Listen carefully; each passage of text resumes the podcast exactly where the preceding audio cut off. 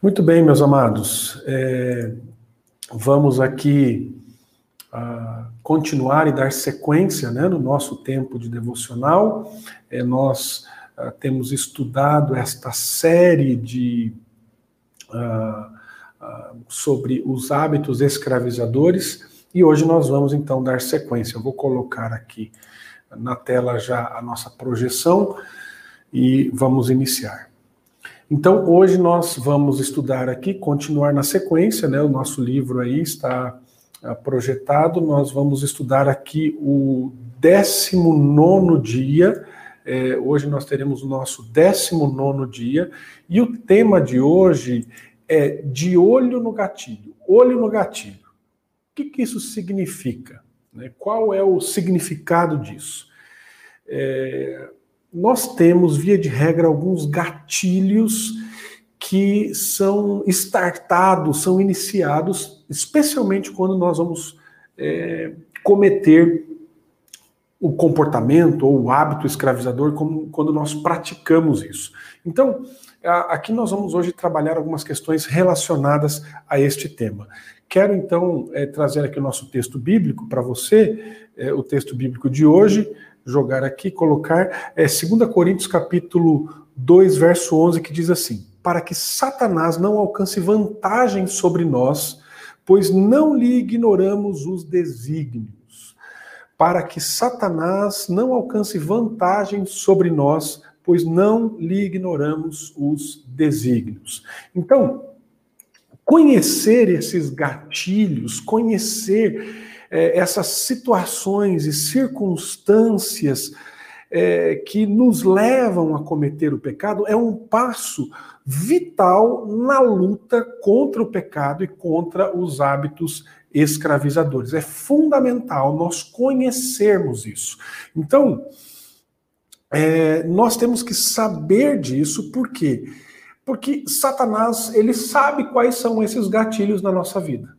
O inimigo da nossa alma, ele sabe disso. E Satanás tem os seus planos. O texto fala que nós temos que conhecer os desígnios é, de Satanás, saber os planos. Ele tem os seus esquemas, ele tem as suas estratagemas, ele é muito sutil neste planejamento do propósito dele, que é matar, roubar e destruir, como disse o nosso Senhor Jesus em João capítulo 10, verso 10. Então, ele tem um plano de batalha. Ele tem uma estratégia para é, vencer esta batalha. O apóstolo Paulo, então, ele observa nesse texto que conhecer os desígnios de Satanás nos permite não sermos enganados por ele. Então, quando você está atento, quando você conhece as artimanhas de Satanás e como ele age, nós ah, estaremos ah, mais alertas para vencer estas possíveis investidas. Então Paulo ele alerta aos coríntios que a falta de prontidão ah, em perdoar um irmão, por exemplo, arrependido, dá a Satanás ah, um ponto de apoio na igreja. Então quando há aqueles conflitos, quando há aqueles problemas de relacionamento e não há restauração, não há perdão, não há restituição no sentido de resolver o problema, este é um ponto onde Satanás ele começa a agir com discórdia, com dissensão, e o coração vai ficando endurecido e Satanás vai trabalhando nestas fraquezas que nós desenvolvemos por não resolver o problema do nosso pecado.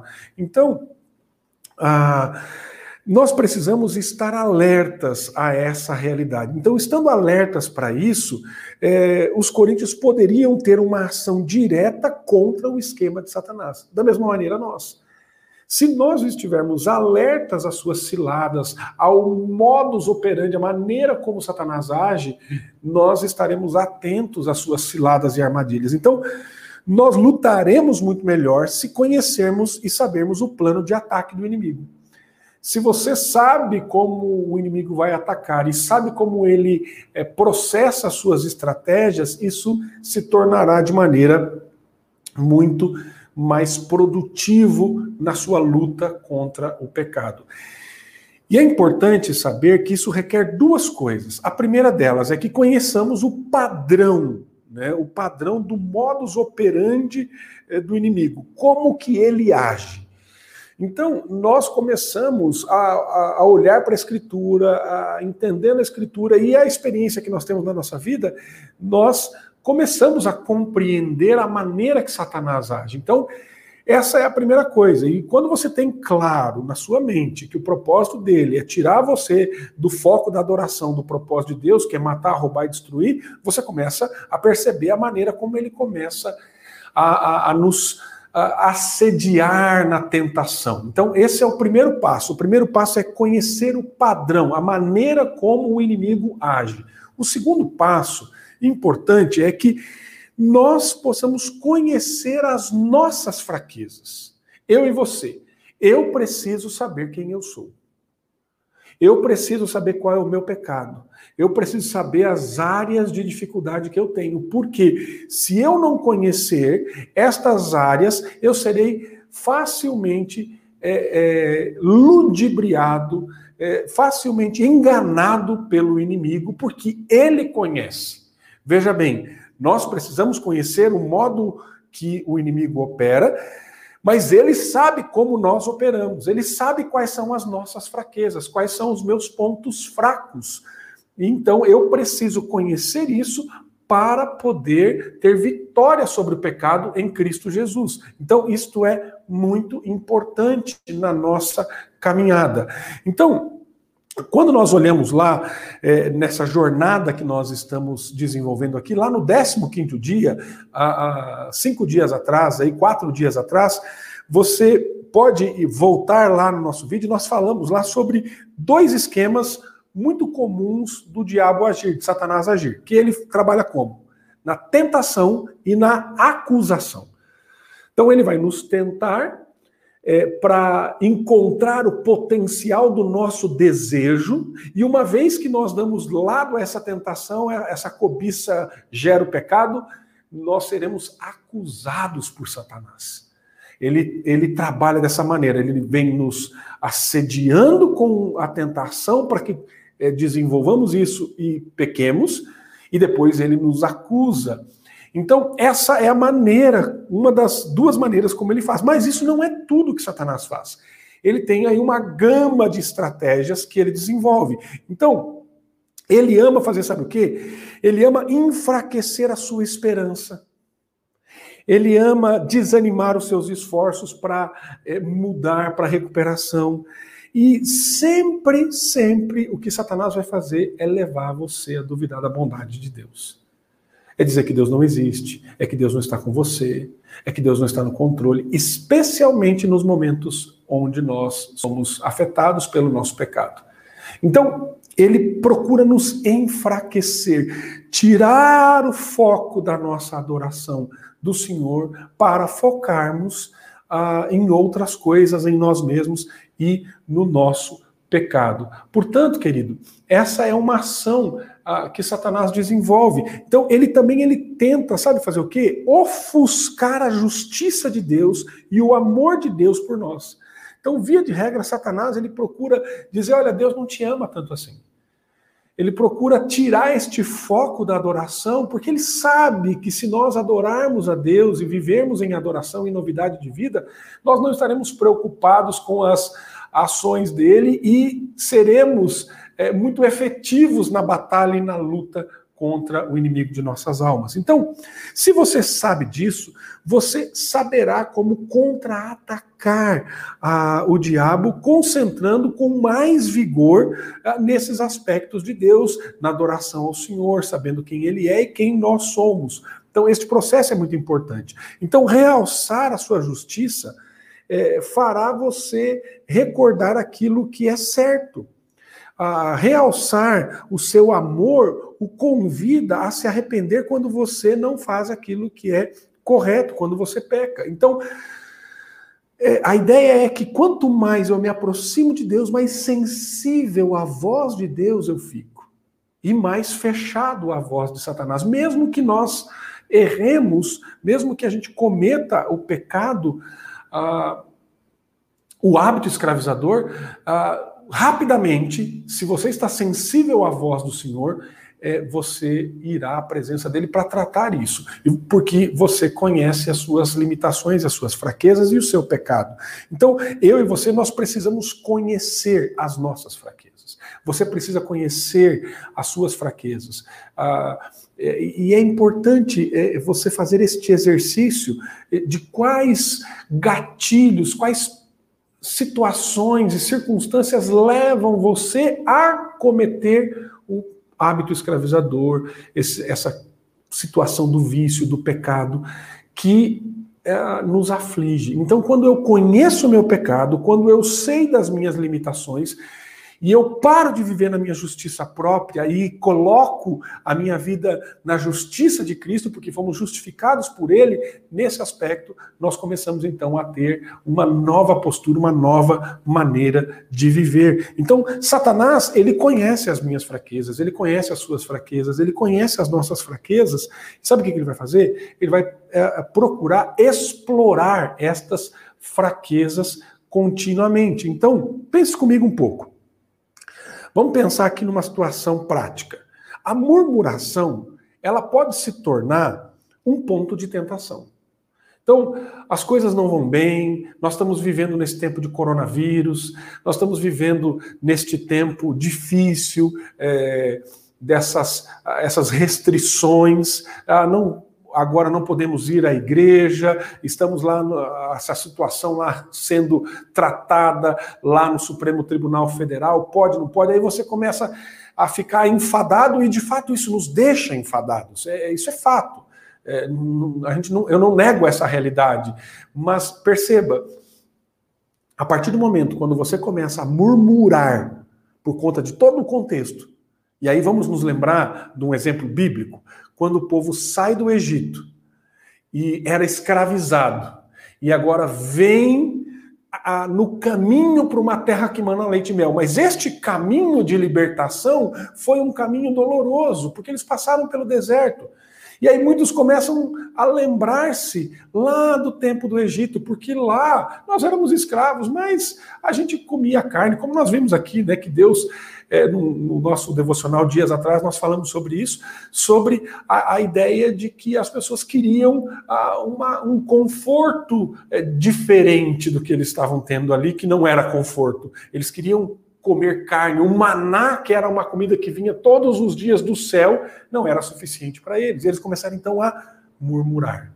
E a murmuração, ela ela a, a, nos leva a essa tentação, e aí Satanás ele começa a trabalhar em cima deste ponto de fraqueza que nós temos, para quê?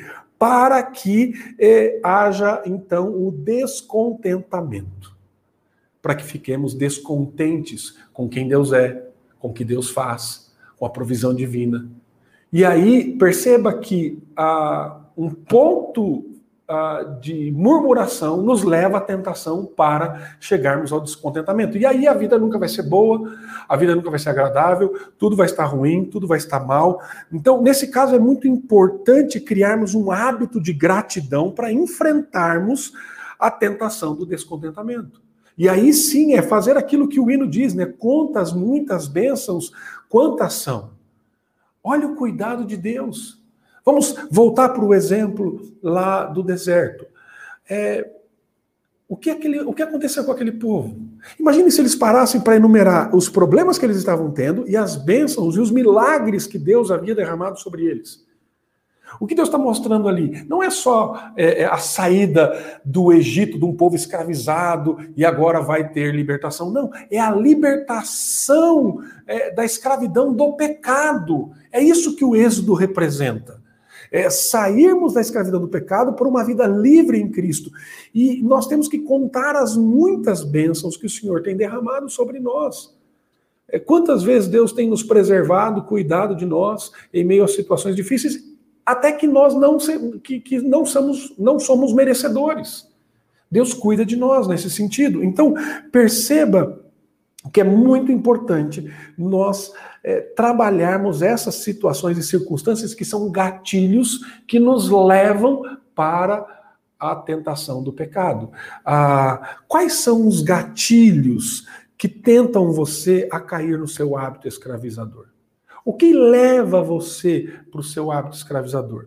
Existe um padrão é, para o seu pecado. E nós temos que aprender qual é esse padrão, como ele se processa. O pecado, querido, ele não começa quando você pratica o comportamento, quando você age. O pecado ele começa antes.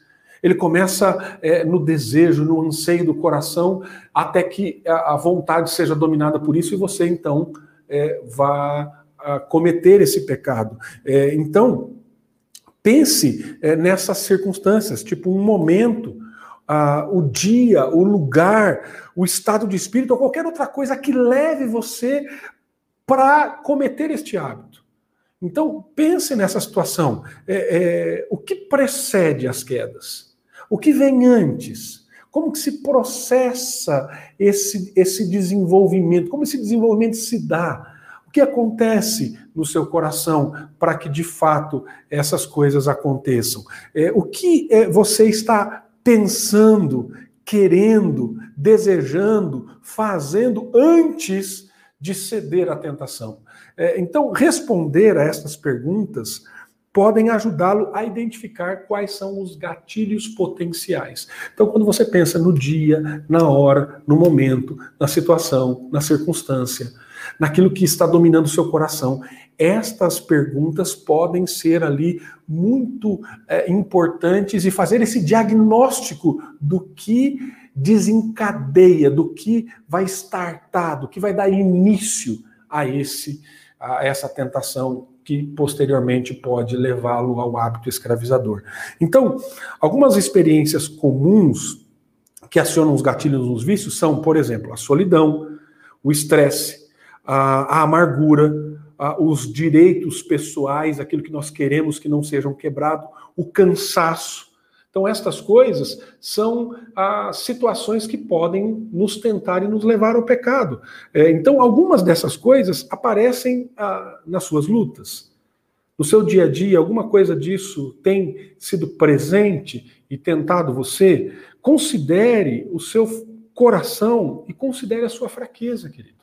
Considere o seu pecado, aonde isso vai acontecendo. Então, quando você sabe como Satanás pode atacá-lo, você pode ter um plano de defesa melhor e mais elaborado para vencer as setas malignas.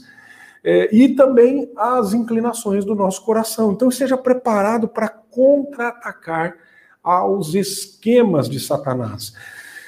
Uma das situações que acontecem conosco, que é um gatilho, é a questão do cansaço. Então, se você é, tem estado muito cansado, é necessário que você planeje, que você é, tenha ah, momentos de descanso. É, de maneira intencional. Outro aspecto está muito ligado à questão dos nossos direitos pessoais, né? Então os direitos são, são gatilhos comuns na nossa vida. Então envolva-se nesse sentido em mais ah, em coisas que não estão relacionadas aos seus direitos. Na ideia do serviço, por exemplo, se envolva na sua igreja, ah, em um ministério que você sabe que ajuda pessoas, eh, na evangelização, procure estar envolvido nisso.